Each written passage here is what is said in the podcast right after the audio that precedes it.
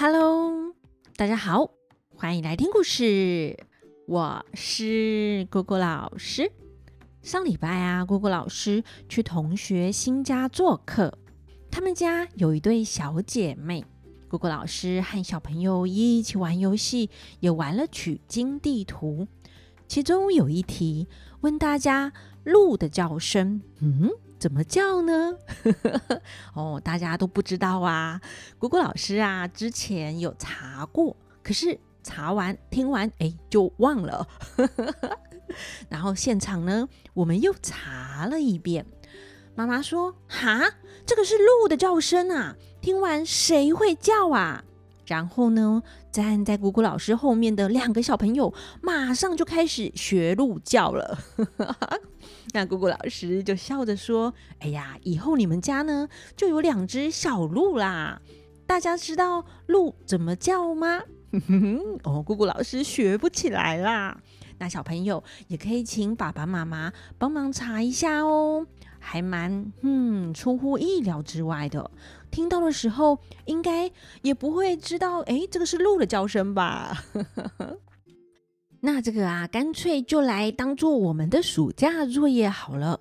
我们暑假呢，就来留意各种不同的动物叫声。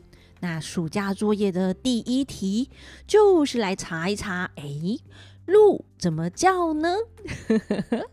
好，那我们就赶紧来讲今天的封神榜。今天要讲的是寻访大贤。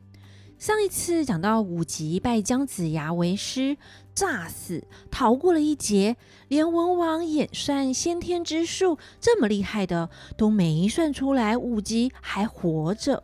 时间过得很快，这件事就被淡忘了。文王趁着春天风和日丽，与大臣们去南郊踏青郊游，遇到了一群渔夫唱歌。文王一听，认为这个歌词啊，哎呀，意境深远，是贤人做的。渔夫们说自己是闲闲无事的闲人，不是什么圣贤之人。这歌啊，也不是他们创作的，是听盘溪的一个老人唱的。文王自己在马背上细细回想这首歌的内容，感叹地说：“哎呀。”好个洗耳不听亡国音啊！旁边尚大夫散宜生问主公：“洗耳不听亡国音是什么意思呢？”文王姬昌说：“哎，尚大夫不知道吗？这一句乃是尧王访顺天子的故事。”哦，这文王啊，也对着大家讲起故事来了呢。哼哼，他说：“过去尧王具有高尚的品德，但所生的子孙却不像他有才德。后来啊，尧王就微服出巡，暗中访查民间，打算要找个品德好的人让位。”有一天，他走到山中偏僻的地方，看见有个人在溪边用一个小瓢在水中转。尧王问他为什么拿个水瓢在水中转呢？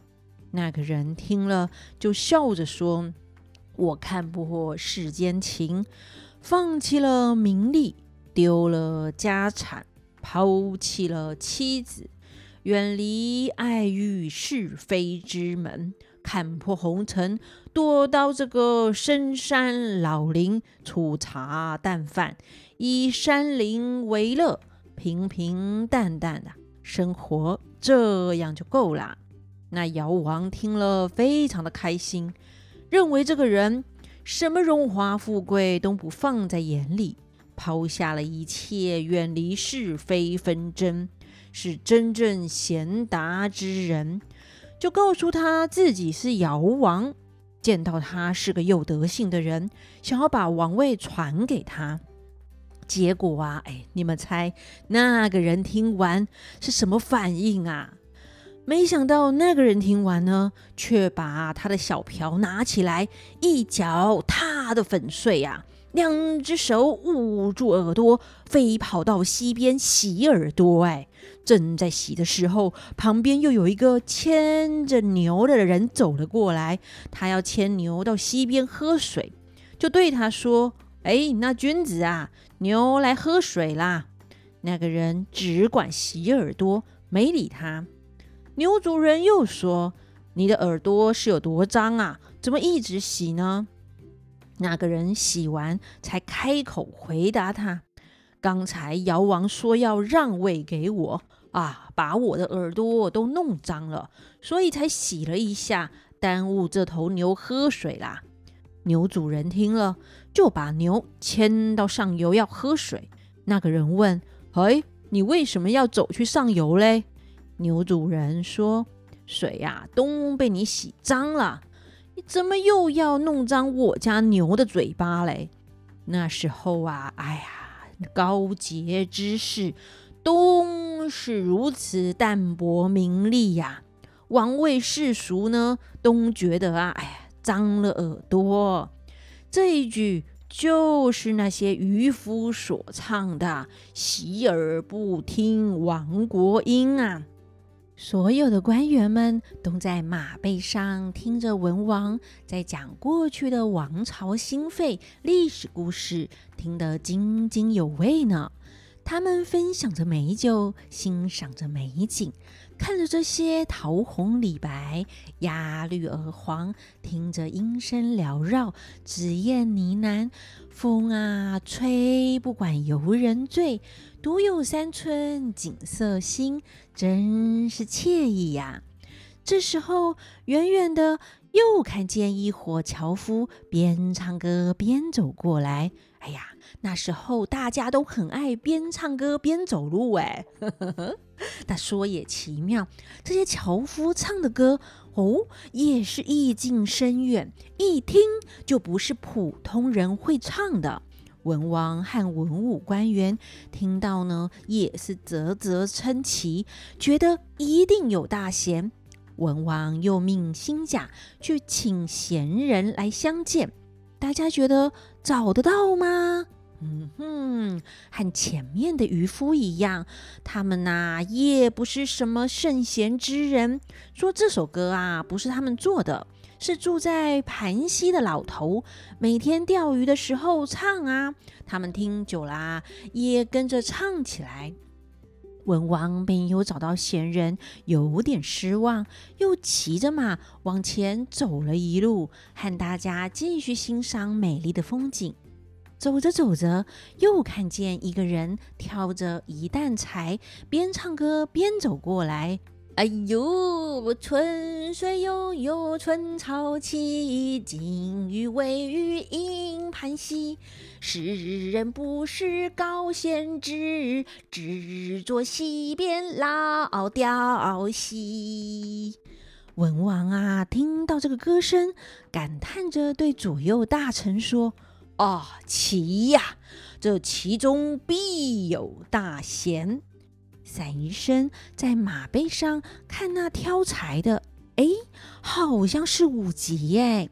散宜生说：“主公，刚才唱歌的好像是那打死王相的武吉。”文王说：“哎呀，大夫看错了，武吉已经死在万丈深潭之中啊！之前演算先天之术。”显示他已经死了，哪有可能武吉还在的道理呀？散医生看清楚了，哎呀，还真的是武吉呢，就命辛勉去把他抓来。那辛勉走向马前，武吉看见是文王的队伍，来不及回避，赶紧把柴放下，跪在地上。辛勉一看，果然就是武吉呀。辛勉回来向文王报告：“这个啊，就是武吉了。”文王听了，满脸通红，对着武吉大声骂：“匹夫啊！你你你你怎么敢欺骗孤啊？”转头又对散医生说：“大夫啊，这样狡猾的逆民，必须好好审问。”他杀伤人民却躲避刑罚，就和犯了杀人之罪一样。今天不说武吉逃躲，我先天之术竟然有差错啊！这怎么能够传世，又怎么助人呢？武吉跪在地上说：“哎呦，小人小人乃是奉公守法之民，只是因为误伤人命，前去问一老人家，离这里有一个叫做盘溪的地方。这个人啊，乃是东海许州人士，姓姜名尚，字子牙。”道号飞熊，叫小人拜他为师。他叫小人呐、啊，回家挖一个坑，叫小人呢睡在里面，用草盖在身上，头前点一盏灯，脚后点一盏灯，草上用米撒一把在上面，睡到了天亮就没事啦。千岁爷啊，蝼蚁尚且贪生，岂有人不惜命的道理呀、啊？只见散宜生拱手对文王说：“啊，恭喜大王！武吉今天讲的这个人，道号飞熊，正是应验了灵台的预兆啊！过去上高中夜梦飞熊，而得到傅说相助。今天大王梦飞熊，应得到姜子牙的相助。今天大王出行，正是求贤。”还请大王赦武吉无罪，命令武吉去请大贤来相见啊！武吉听了，连忙磕头，就飞奔去了。文王君臣就骑着马走到前方，不敢惊动大贤，还隔着一段路，文王就下马，和散医生步行走了进去。另一边，武吉赶回来，不见师傅，心里慌张，又见文王过来了。散宜生问：“大贤在吗？”武吉回答：“哎呦，刚才刚才在这里，这回啊不见啦。”文王说：“大贤还有其他住的地方吗？”武吉说：“前面还有一间草舍。”武吉带着文王来到门口，文王正要敲门，只见里面走出一个小童开门。文王笑着问。请问老师在吗？小童说：“嗯，不在了，和道友出去了。”文王又问：“那什么时候回来呢？”小童回答。嗯，不一定哎，也许马上就回来，也许一两天后或三五天后。老师啊，行踪像是浮萍，逢山遇水，或是遇到老师，或是遇到朋友，就谈论起道法，所以没有一定回来的时间呢。散医生在旁边说：“臣启奏主公。”求贤聘节，理当虔诚。今天我们临时前来，不够虔诚，所以才远避。古时候，上古神农拜长商，轩辕拜老彭，黄帝拜封后，汤拜伊尹，都需要斋戒沐浴，选个好日子来迎聘，才是敬贤之礼。主公暂时还请先回去吧。文王说：“嗯，大夫说的有道理，命武吉随驾回去。”文王走到溪边，看见这里景色稀奇，林木幽旷，有感而发，作了一首诗。又见柳树下、石头旁，还有那鱼竿飘在水面呢。却不见姜子牙，心中有点闷闷不乐的，又作了一首诗：求贤远出到溪头，不见贤人只见钓。一竹青丝垂绿柳，满江红日水空流。